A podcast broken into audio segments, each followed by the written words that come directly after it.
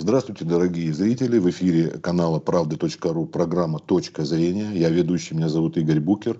А наш сегодняшний гость, доктор филологических наук, ведущий научный сотрудник Института российской истории Российской академии наук Елена Леонидовна Конявская. Здравствуйте, Елена Леонидовна. Здравствуйте. Вот мы отмечаем в этом году, даже в мае месяце, 800 да, лет, получается, ровно, да, Александру князю, да, нашему святому, благоверному князю Александру Невскому. А дату его жизни, насколько я знаю, уже несколько раз да, устанавливали, меняли. Я помню, говорили, 1219 год был, 1220, и теперь вот э, решили точно установили теперь. Да, 20 год долгое время считали, и даже вот Э, на памятнике в Переславле-Залесском mm-hmm. стоит 20 год. Но это Владимир Андреевич Кучкин э, очень подробно разбирал, там в связи, э, связи э, с тем, как он со старшим братом ездил в Новгород, там mm-hmm. масса превходящих, и это установлено совершенно точно. Причем очень отрадно, что вот установилось, ученый сделал, и все приняли. Потому что вот э, другие какие-то вещи, даже связанные с Александром Невским, вот никак не устоятся. То же самое Владимир Андреевич Кучкин определил, э, э, так сказать, ну, практически определил в пределах двух лет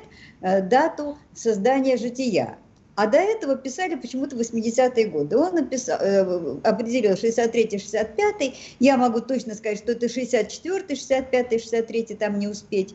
Но я вижу из э, энциклопедии в энциклопедию, статьи, статьи, все пишут 80-е годы.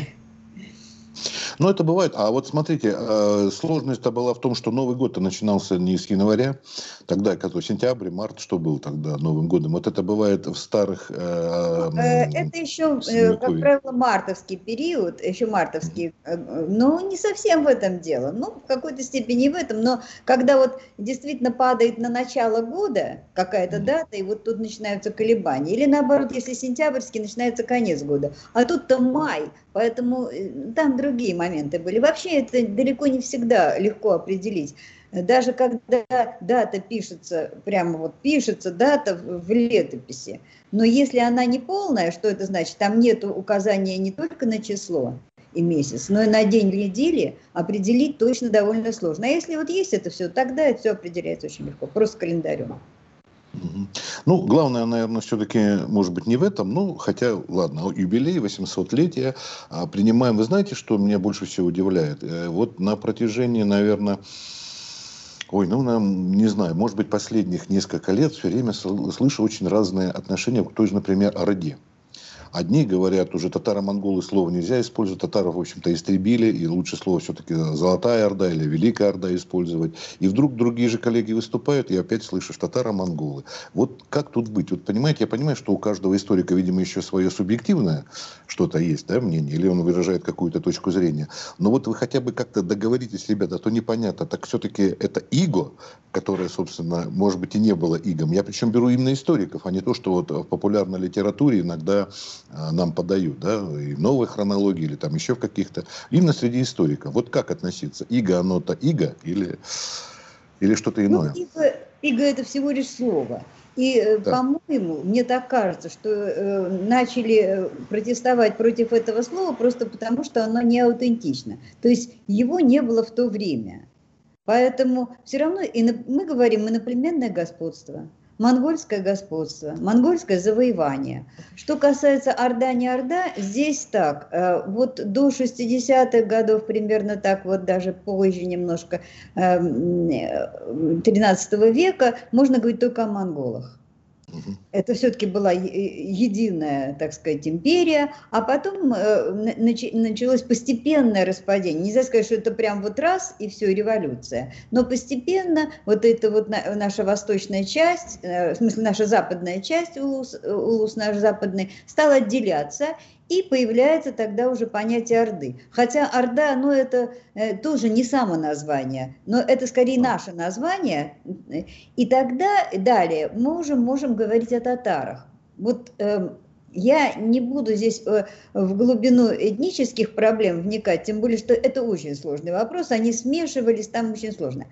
Но э, те э, ученые, которые занимаются непосредственно вот Монгольской империей, Ордой, татарами, они вот рекомендуют так поступать. Они говорят, сначала говорите монголы, потом татары, не надо говорить монгол-татары. Это некий такое вот эм, образование, которое вот как-то в советские годы устанавливалось, по-моему, с позиции толерантности чтобы вот татары не обижались. А так монгол-татары вроде. Но на самом деле, да, на самом деле это не совсем, конечно, предки современных татар, там действительно очень сложная ситуация. Она и культурно, и языково была сложная, потому что э, там уйгурский язык был сначала в Монгольской империи, и это вот был язык аристократии, потом мы пере, э, э, стали переходить на тюркскую уже систему, и потом существовали они как-то параллельно, а, а мы же считаем, что этнос определяется языком. Вот даже здесь не, не, не все определяется языком. Ну, это очень важный вопрос, потому что, понимаете, вот э, сейчас иногда идет из э, времен еще Льва Николаевича Гумилева о том, что вот э, Александр Невский, он отвернулся от Запада, повернулся лицом к Востоку. А вот что представлял собой и Запад, и Восток. Поэтому Орда, не Орда, а вот Запад тоже ведь говорят, да, латыни проклятые, мы схизематики и так далее, но опять же не нужно перекладывать на современность. Не те отношения, что вот сейчас с нашим нынешним Западом, и что отношение Руси было так тогдашним Западом. Вот. Но Очень тут вот какие-то параллели. Потому что как раз это больной такой вопрос. Э, э, э, раньше так это не, не педалировалось. В какой-то момент вдруг вспомнили Вернадского, вспомнили Гумилева, хотя, может быть, и эти имена не всегда называются, но вот этот разговор по поводу так называемого цивилизационного выбора постоянно идет. У нас только что, вот буквально вчера, завершилась конференция большая про Александра Невского. Мы прям вот в вступительных, э, вступительном слове, ну, по крайней мере, так сказать, наша команда, э, директор Института археологии, директор Института истории, я выступала, э, говорили о том, что ну вот давайте не будем этот цивилизационный выбор трогать. Это неправда, это не научно перед ним, конечно, был какой-то выбор, но это был выбор в конкретных ситуациях, кон, э, конкретных поступков. Он, конечно, как э, стратег и тактик прекрасный, он видел э, ситуацию в Европе, он видел, что, насколько там все сложно, он видел, насколько у самого папы сложно, и с, с, правителями, и с одной стороны, ну и с другой стороны воевал успешно. Ну, а с другой стороны, он видел э, вот эту, э, вот эту империю, эту, эту силу, э, особенно когда он туда ездил. Причем он ездил в Каракарум. Его вот поездка заняла два года. Он успел многое поглядеть. И для себя тоже сделал определенные выводы. Но это совершенно никакого отношения не имеет ни, ни к культуре, ни к цивилизации. Потому что это вот то, что называется «подчиняюсь грубой силе». Надо было просто иметь ум и понимать, вот ты с этим справишься или нет. Вот Елена Ильина, а, а пример Даниила Галицкого, который только цацку на голову получил, корону эту, и все, больше, ну, собственно, ничего. А, ничего. Но, собственно говоря, тут, э, да, тут э, э, такой выбор они делали, но что из него вышло-то? Э, мы когда говорим, что вот Даниил Галицкий, конечно, выбирал Запад, он пытался, он надеялся на этот союз. Он не хотел, э, э, ну, как бы сказать, признавать татарскую власть, ну, хочешь, не хочешь, а признаешь. И, и приезжал он э, в Ставку, и приезжал он к ханам, и, и опускался на одно колено, как этого требовало их этикетное правило, и ничего тут не сделаешь. Да, он пытался бороться, он там э, с одним, с, с, с Куремцей, который там приходил на него, он боролся, хорошо получалось. Потом пришел Бурундай, а там уже вот не получилось. Тут очень сложно действовать против реально очень большой силы. И э, что касается вот, этой, э, вот этого союза, сначала Даниила Галицкого, ну, он начинал уже как-то э, пытаться надеяться на э, западную помощь, э, к нему ведь присоединился практически, ну как, не присоединился прям вот в какой-то союз, мы не знаем, данных точных нет. Но во всяком случае был на его стороне и брат э, Александра Невского, Андрей Ярославич, его старший брат, Э, который э, женился, кстати, на, значит, породнился с галицким князем, и они, видимо, действовали э, в определенном смысле заодно. Но и чем закончилось у Андрея, и, кстати, и у младшего брата Ярослава Ярославича, который попал в эту ситуацию просто потому, что он... А, Андрей – это тот, кто сбежал в Швецию? Он убежал, ну убежал в Швецию, да, куда ему было деваться. Э, дело в том, что да, э, дело в том, что, э, видимо, перед одной из поездок в Орду, ну там надо было просто ехать к хану, Батый там сделал определенные распределения, а потом он э, получил, э, получил большую власть и решил немножечко перераспределить э, владение. Вызвал, а значит, кто-то поехал, а кто-то не поехал. Позже еще были такие призвания в Орду, кто-то поехал, кто-то не поехал. Вот когда это 1252 год, когда случается Неврюевая рать, она направлена против Андрея и против Ярослава Ярославича. А, Александр Невский как раз едет, а, но, скорее всего, они обо всем, э, ну, не то что договорились, но они между собой этот вопрос решили. Я действую таким образом, а ты таким образом. И разговоры по поводу того, что Александр Невский вот поехал, навет какой-то сделал или там рассказал и получил, это, конечно, совершенно и неправда, потому что об этом просто нет в источниках. Есть очень поздняя Никоновская летопись, это 16 век. Она изобилует разного рода э, при, придумками, сам, самыми разнообразными. Причем ну, даже герои какие-то появляются, которых не было.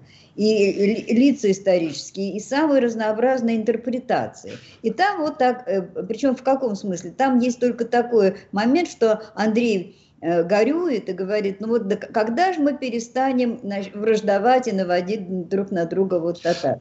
А на самом деле в это время еще никто ни на кого не наводил. Это, это последствия, э, совершенно более поздние, так сказать, модели поведения русских, которые увидели, что Ордой можно манипулировать, между, э, чтобы между собой решать. Извините, вопрос. Елена Елена, я просто хочу, чтобы не все э, столько истории подкованы. Напомню, что Неврюева рать это была все-таки карательная экспедиция. Да, это не, была Неврю, да. Просто у нас зрители могут или читатели да. не всегда осознать. Вот мы говорим, мы понимаем, о чем речь, а может быть, ну, просто нужно, может быть, напомнить, что это было. Так, вкратце хотя бы, ну, ну обрисовать вот, что-то. Да, я, конечно, скажу. Вот, э, мы, мы только знаем, что вот, э, собственно, в в Лаврентьской летописи так говорится. «С дума Андрей, князь Ярославич, свои бояры, бегайте ниже царем служите. То есть а, Александр Невский поехал в Орду, а этот бегал. Но, э, то есть он э, избегал вот этих вещей, он избегал контактов.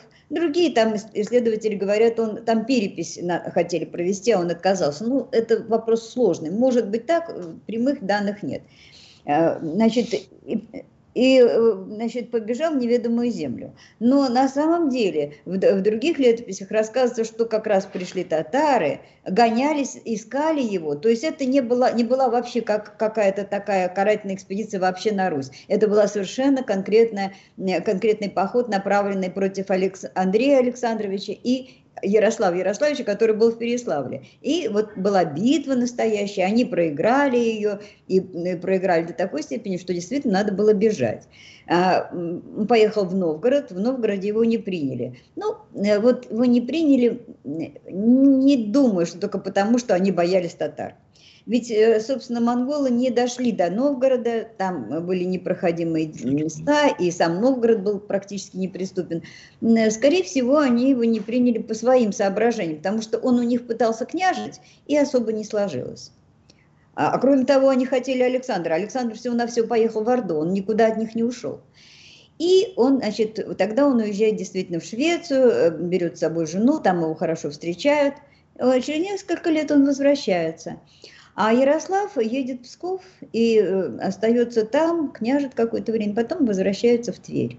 Ну, это там уже другие вопросы, почему он был в Переславле, потом в Твери, это они, э, это вот э, Александр Невский решил, решил некий обмен совершить.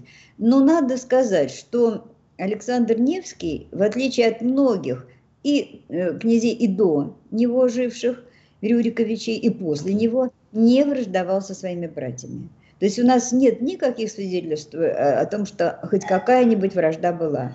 Он, он, после того, как возвращается, ну, вот Ярослав потом возвращается в Твери, княжит там и, и, и так далее, потом он будет великим князем после смерти Александра Невского. А Андрей, он, э, он берет с собой в следующий раз в Орду, там уже новый хан, можно начать с чистого листа все.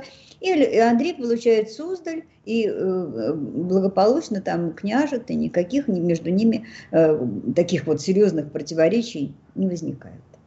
Елена Ильина, а вот э, помните э, режиссера Андрея Тарковского, иногда некоторые клевали за то, что он показал, как русский князь наводит э, татарские полчища на своих же соотечественников, на своих же христиан. Вот, вот в фильме Андрей Рублев это все-таки соответствует исторической действительности, что русские князья призывали татарские отряды? Ну, это могло быть, но гораздо позже.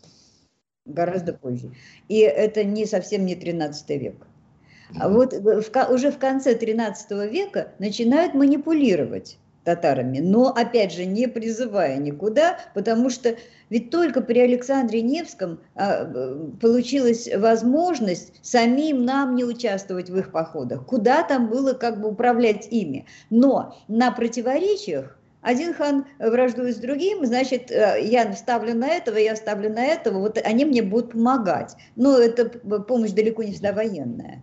Ну вот Азербайджан или Иран, помните, хотели же вроде взять, да, русские рати туда, и вроде бы Александр Невский дипломатично отказался от этого. И вот Александр Невский, его э, поездка в Орду была одна из поездок, mm-hmm. когда говорят, что он ездил там улаживать вот эти отношения после э, в Неврию в Ирате. Нет, он ездил вот от этого отговариваться. Это, во-первых, и ему удалось. Другое дело, что ему пришлось чем-то пожертвовать. У меня есть предположение, чем. И второе, он выкупал на свои собственные деньги, свои казны пленных. Так что вот, э, вот зачем он туда ездил. А что касается чем пожертвовать, вот когда в 1257-58 году начинают приезжать численники в Новгород его, он все равно его оставался.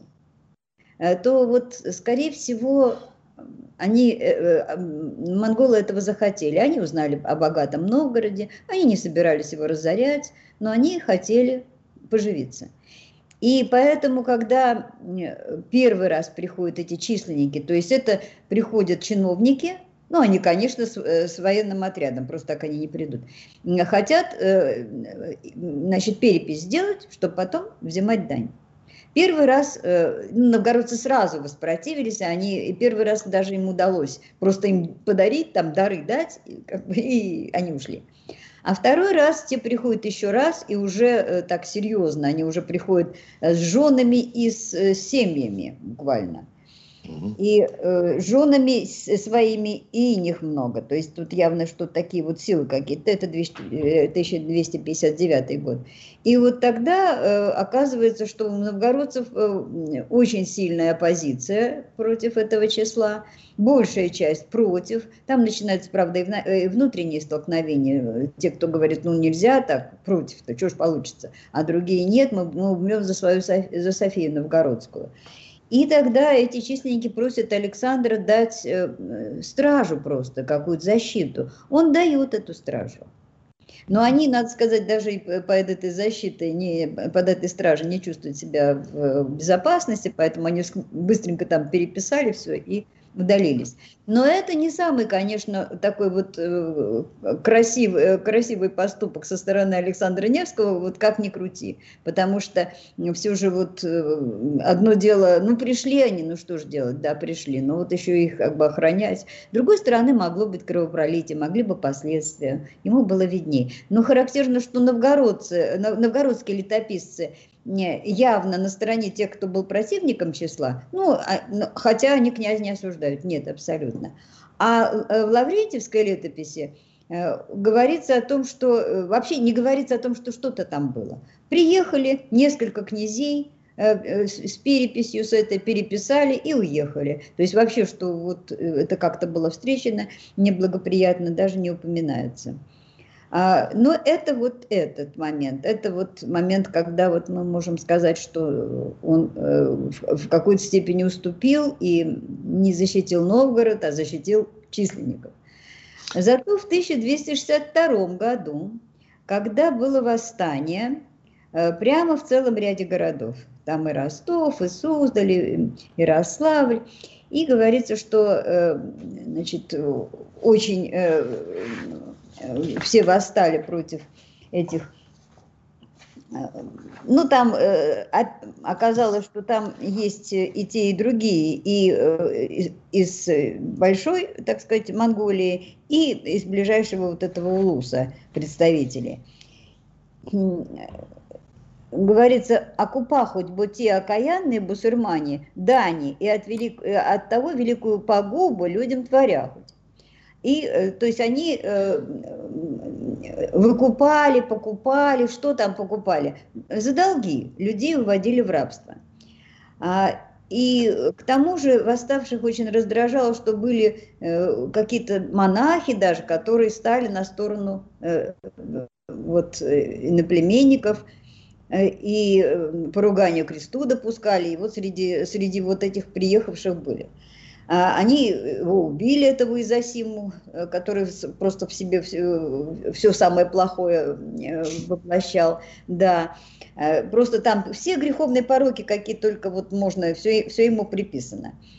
А, а вот здесь оказывается, что Александр Невский упоминается совершенно в, другой, в другом контексте. Есть достаточно поздний летописец Устюжский, но он содержит и ранние, и уникальные в том числе сведения. И в том числе э, вот э, фольклорные, так сказать, по, по фольклорным мотивам. Конечно, можно говорить, ну это фольклор, это все при, придумки, но дело даже не то, чтобы сказка ложь, а в ней намек, а в том, что вот совершенно на пустом месте легенда не возникает.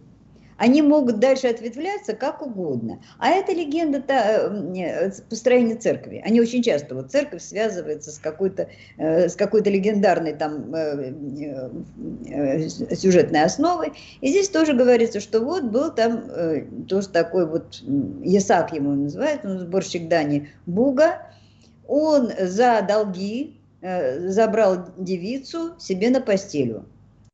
А э, значит, потом э, пришла грамота от Александра Невского, чтобы татар бить. И, и вот тогда она, она ему рассказала, он пошел на вечер, сказал, что я крещи, креститься буду, все, я, за, я ваш, я за вас и, значит, его не тронули. А потом вот он уже пошел на скалиную охоту, там ему приснился Иоанн Предтеча, и он построил церковь.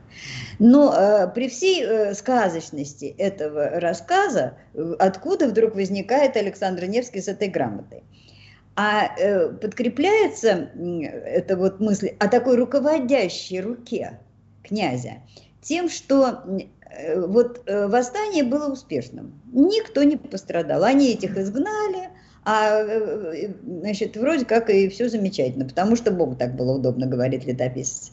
Но на самом деле это действительно было сыграно на противоречиях, э, на о том, что уже отделяется вот эта вот западная часть от Великой империи, и э, то, что там великие чин, чиновники великой части, они э, повлиять на ситуацию не могут. А этим, наоборот, даже на руку, что тех выгнали. Поэтому вот такие вещи, может знать только князь. Ну, как это человек, который там на улице в вечер будет поднимать, откуда он знает, что сейчас самое время. А э, я прослеживала вот эти антиордынские акции, которые были в 13 веке и в первой половине 14 Они, как правило, как в большинстве случаев, случались именно тогда и, и были успешными тогда, когда там были нестроения. То есть это все отслеживалось. И вот мы знаем, там, у нас в конец, конец задачника можем посмотреть и увидеть ответ, что вот татар мы свергнем очень не скоро. Но ведь э, тогда-то жила надежда, и э, были, были представления, а может быть как раз сейчас, а вот у них там неизвестно, что у них там смута. И э, кроме того, если вспыхивает такие вот восстания сразу в нескольких городах, это тоже говорит о том, что им руководил кто-то. Потому что так просто не доскачешь быстро. Это явно, что явно как-то это было подготовлено. Так что вот здесь Александр Невский, я считаю, выглядит очень хорошо, и я не согласна с теми исследователями, которые говорят, что это баснословие, это неправда, он бы не посмел. Ну почему же? Он э, очень тонко все рассчитывал. А дипломат был. Елена Лидовна, а вот смотрите, при скудости источника, в общем-то, да, как все отмечают историки, немного, так скажем. Вот жития, а насколько от летописи отличаются? Вот вы сейчас вот говорили, автор жития вроде бы даже был чуть ли не современником, да, он написал после смерти, да? Так, да, ну, конечно, при жизни не пишется житие. Вот, да, да, не, но, но он, тем не менее, жил в то же время, да, конечно, вроде считается? Конечно. Это редкий случай, когда житие пишется прямо да. в, ближайшие, в ближайшие годы. Там получается так, что вот он в 63 году умер, 60, до 65 -го года была уже составлена первоначальная редакция. Потому что позже там начинает фигурировать его брат Ярослав Ярославич, который стал великим князем. Там же был еще маленький промежуточек, который номинально вроде бы должен был Андрей, но он, он умер прямо вот э, почти сразу следом Александра. И, э, конечно, это современник, но летописи тоже – вот те летописи, о которых я говорю, а Новгородская первая, Лаврентьевская, Лаврентьевская – это 1305 год. А Новгородская первая велась э, из года в год. То есть ее, конечно, могли отредактировать, но когда? Это могло случиться, опять же, в, в, в первой половине XIV века. Все равно это не через, не через 200 лет. Поэтому и то, и другое, в общем-то, это современные сведения. Что касается э, э, жития, то там ну, каких-то противоречий прямо нет. Но акцент другие. И это совершенно понятно. Потому что ему нужно, было, да, ему нужно было создать идеал, который можно потом причислить к лику святых. Поэтому, во-первых, ну, конечно, все, что не героическое, все отвергалось. Вот э, начало, так сказать, княжеской деятельности Александра Ярославича, это когда их с Федором, со старшим братом, отец отправляет в Новгород княжить, а им там 7-8 лет. Но новгородцы иногда очень даже приветствовали таких маленьких князей, можно делать, что хотеть. А с другой стороны, потом могли и изгнать запросто, когда надо идти воевать. Такой не нужен. В данный момент они их приняли, но они их приняли, конечно, как представителей, как наместников. Это еще и речь не идет о, о буквальном княжении. А, но э, начинается смута. Они начинают между собой, там конец на конец пошли, там, значит, посадники э, боролись, и дошло до серьезного кровопролития. И тогда их э, боярин, который их привез, и который за ними присматривал, боярин Федор, увез их оттуда. Потом, через буквально через несколько лет, там, Ярослав Всеволодович опять туда едет, везет опять сыновей, оставляет. Тут начинается страшный голод. Такое вот, как бывало в Новгороде, когда там э, они своего-то хлеба вот прям непосредственно не сеяли, вот и э, там до людоедства доходит. То есть это тоже страшная совершенно ситуация.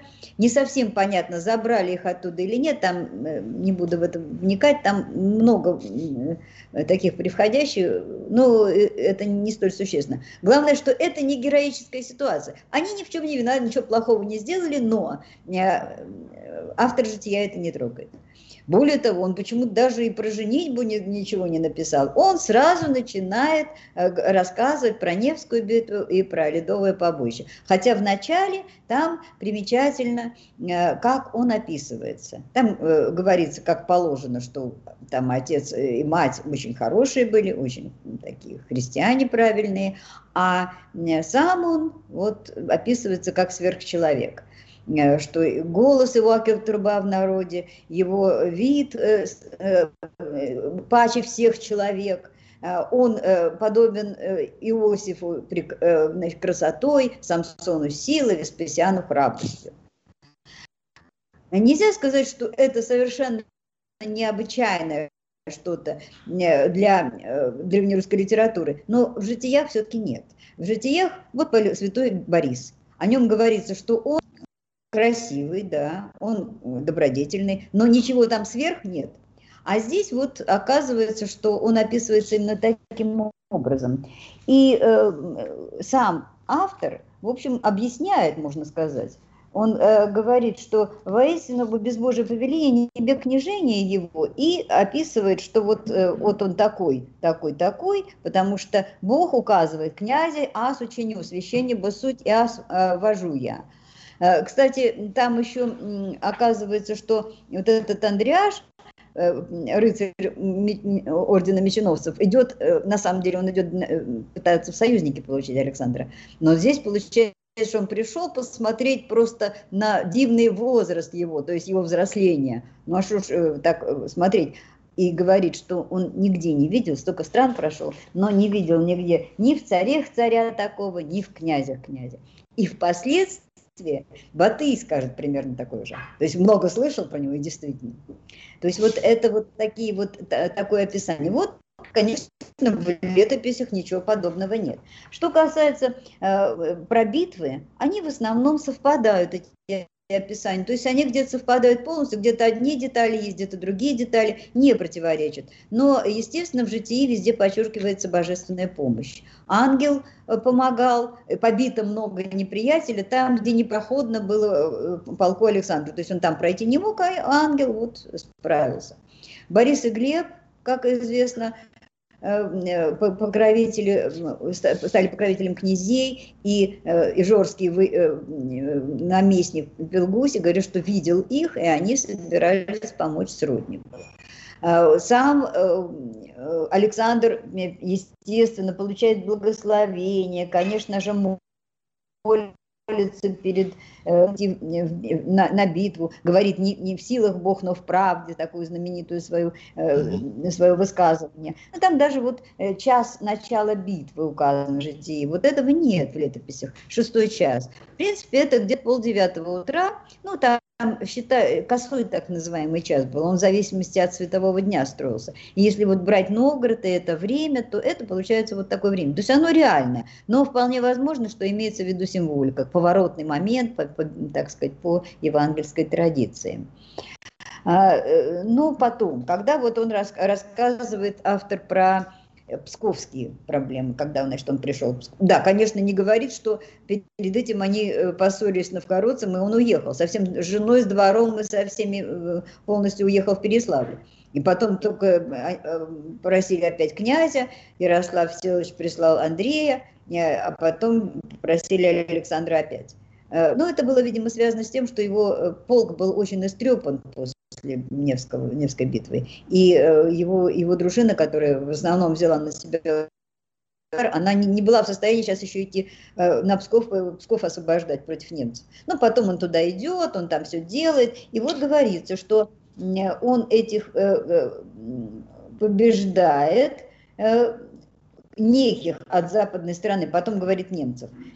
И одних Э, пленных он из Веша, других привел с собой, а третьих помиловал и отпустил. Бебу милости в паче меры. Ну, для нас, может быть, кажется, что это как-то вот... Э, как, кого-то все-таки повесил, а кого-то, значит, нет. Но э, для законов военного времени, средневековья, это было вполне себе милостиво.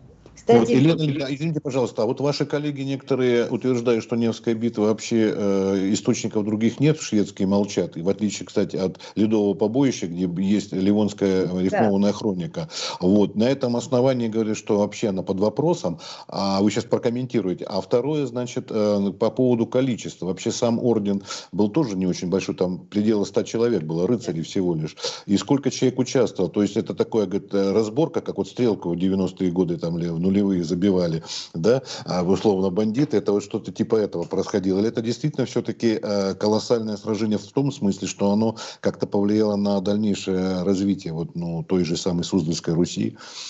Ну, вы совершенно правильно говорите, что дело не в том, а, как это все выглядело, а какие это имело последствия. Кстати, там есть, э, есть небольшие шведские данные. Сейчас я их э, точно не, не воспроизведу, нельзя сказать, что шведская сторона совсем молчит. Это, там есть, есть упоминания. Но а, там просто речь идет о том, что если на, на ледовое побоище, это действительно это вот как положено, вышли, сражения, на, нашли место подходящее, чтобы всем выстроиться. То Невская битва – это э, серия сражений, э, э, э, так сказать, э, потому что она такая полуводная была. Но э, там просто был, была попытка захватить территорию.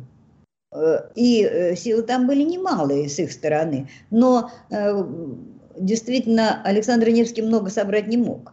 Он просто, тогда бы он потерял время. Как только он получил данные о том, э, что пришли э, шведы где-то там строиться, он пошел, нашел, на, пошел не туда. Он пошел сначала туда, где, куда они раньше высаживались. Оказалось, что нет, оказалось на Неве.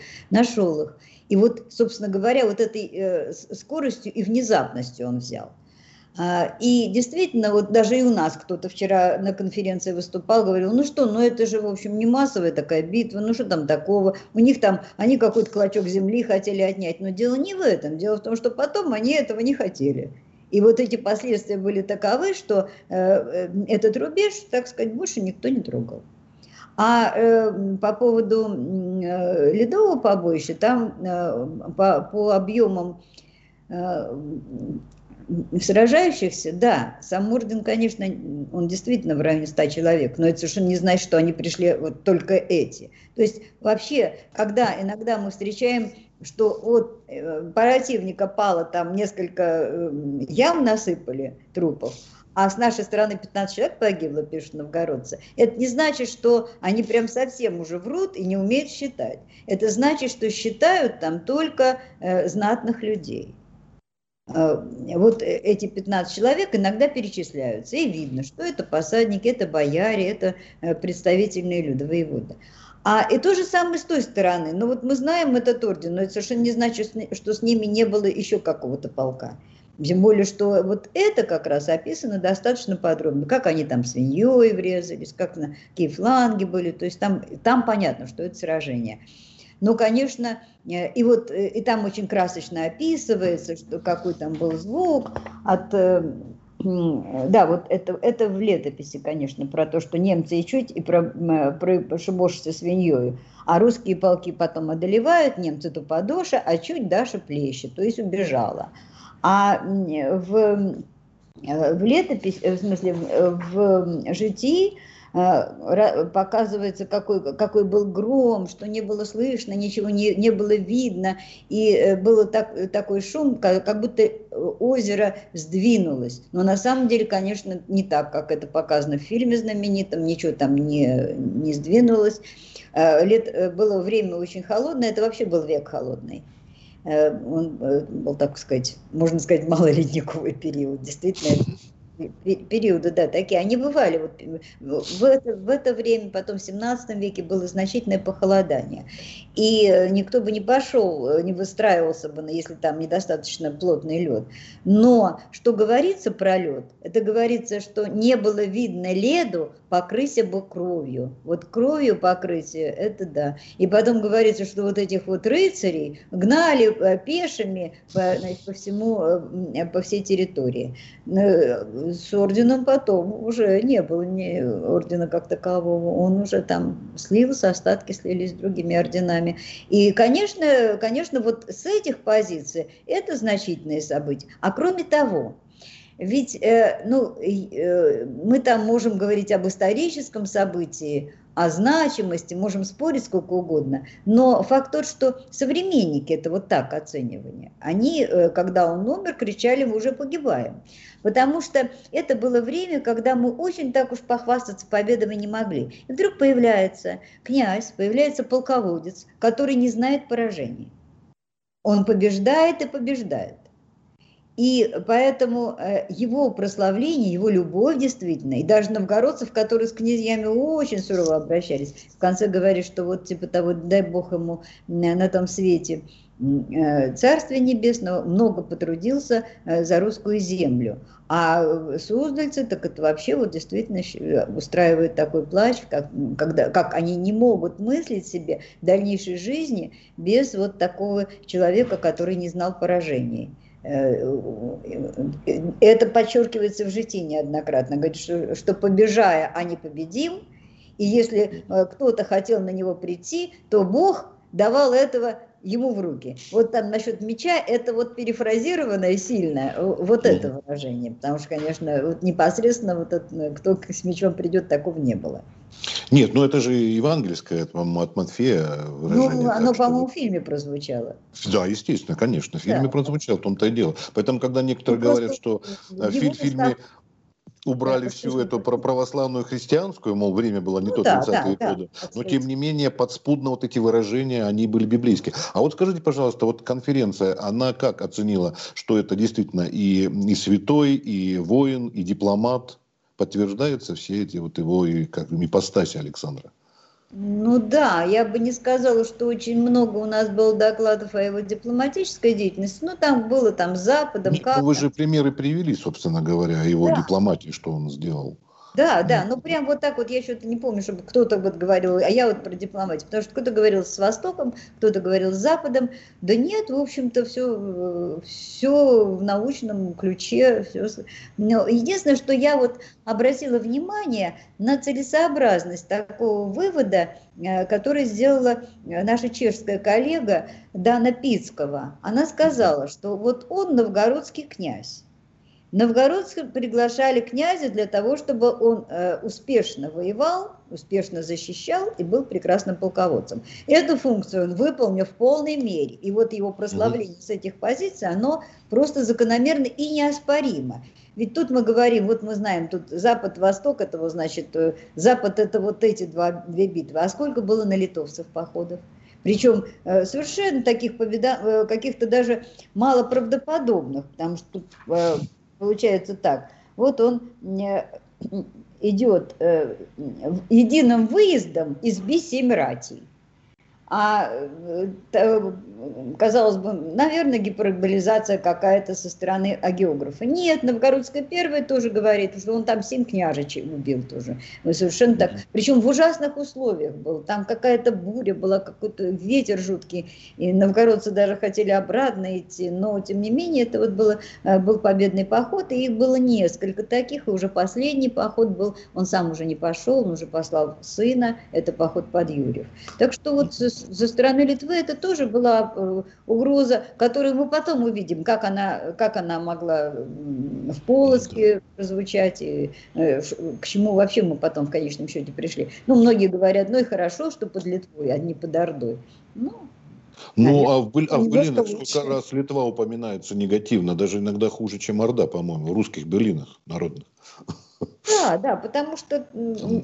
А вот э, мы заканчивать уже должны, к сожалению, время наше выходит. А последний вопрос, который хотел, может быть, кратко. А вот еще есть э, вопрос, спор о том, что известно, что отравили его отца, когда он возвращался, там Ханша подала ему. А вот про самого Александра спорят. Могли отравить, не отравили, зачем это было им нужно. Потому что таких прямых свидетельств, как вот Плана Карпини оставил, да, о его отце, который посинел там и так далее, такого об Александре нет. Да, по факту он возвращался, но, да, еще относительно молодой молодой человек, но мало ли по каким причинам он мог скончаться, не обязательно отрава.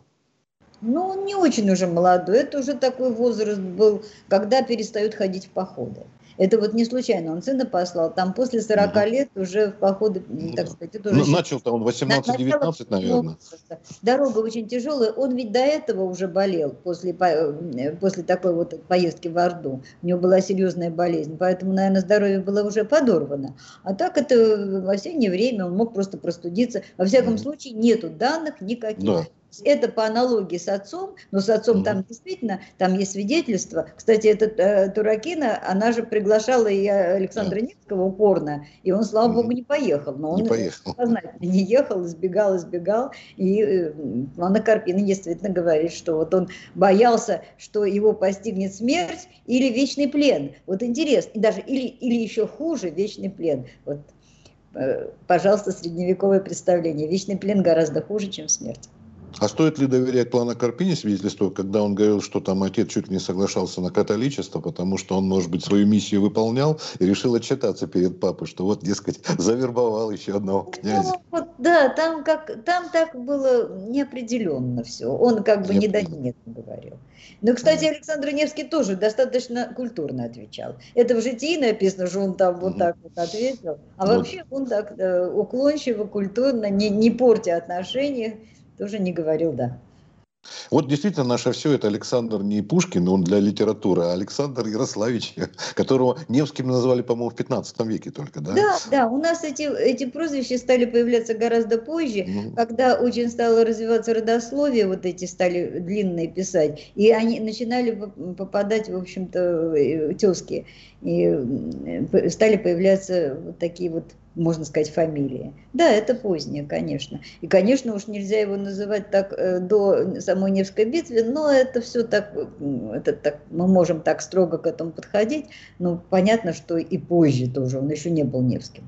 Ну, а схему принял как Алексей, да, кажется, имя он взял, Алексей. А, да, да, но это э, данные не самого первоначального жития. Вот в первоначальном варианте нету этого. Но там, правда, есть вот это вот чудо э, с, посмертное с, э, с Харатией, когда ему хотели вложить эконом там Себастьян и митрополит Кирилл хотели вложить ему моли, молитву э, в руку, как положено, а он протянул руку и взял ее сам. Так вот, это чудо повторяет чудо э, э, жития Алексея Божий человека, которое было очень распространено на Руси. Его знали, знали, знали. Поэтому, ну, вот какую-то аналогию здесь, может быть, прослеживаю. Но может, это... Спасибо большое. Извините, уже мы совсем цитнот. Вот. Спасибо огромное за беседу. И надеюсь, что мы все-таки, да, Александр э, остается у нас, раз вы и конференцию сейчас проводите, и после 800 лет это все, все остается с нами. Всего доброго вам. Спасибо огромное. Не болейте. С хорошими вас наступающими выходными. Спасибо.